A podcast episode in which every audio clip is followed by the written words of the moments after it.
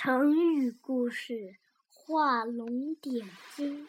传说梁代有一位画家，名叫张僧繇，他以擅长画龙而出名。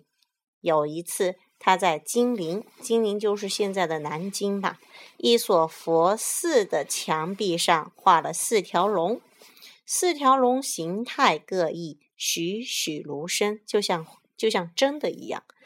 可是全都没画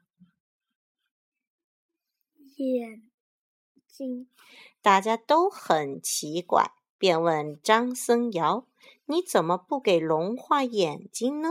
他一脸认真的回答说：“龙的眼睛可不能随便画，这是最要紧的一笔，一旦画出来，龙就会飞走了。”别人听了，哈哈大笑，以为他在开玩笑，人是一个劲儿的催他把眼睛画上去。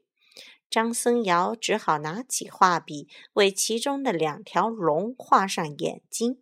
刚画完，笔还没放下，奇迹出现了。只见雷电大作，震破了墙壁。